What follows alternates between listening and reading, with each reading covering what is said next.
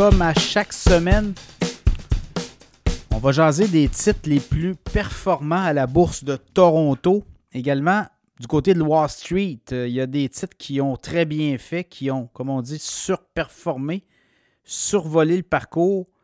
Ben, on va jaser de ça aujourd'hui. Je regarde vite, vite, vite les titres les plus performants au niveau de la bourse de Toronto dans la dernière semaine. CCL Industries, 15,4% de rendement au cours de la dernière semaine. Plus, titre que j'avais déjà discuté, euh, j'avais déjà analysé dans l'infolette financière l'année dernière. Plus, il y a une offre d'achat et le titre a monté de près de 10% au cours de la dernière semaine. White Cap Resources, également titre que j'avais déjà jasé.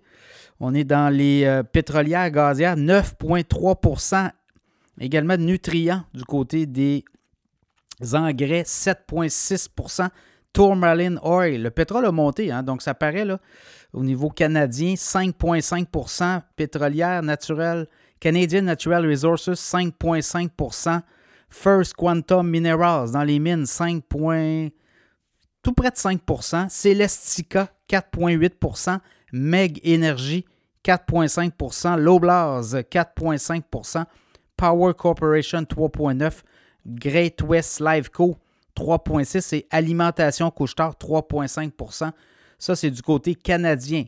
Du côté américain, Nvidia, sans surprise, 8% de rendement au cours de la dernière semaine, dont la journée de jeudi, là, montée de 100 plus de 100 À la bourse, Applied Materials, 6,5% Micron, 5,3% Synopsis, 4,1 Booking, 4% Walmart, 3,6% Je vous ai parlé de Walmart dans l'infolette de deux semaines. Il était à 160. Là, il est à 175 Il y aura un split aussi au cours des prochains jours. Marvel, 3,6% Lam Research, 3,4 Coinbase dans les cryptos, 3% Broadcom, 3,1 Berkshire Hathaway, 3% AMD, 2,9% Home Depot, 2,9% Amazon aussi, 2,9% Voilà les titres les plus performants de la semaine, tant du côté du TSX que du côté de Wall Street.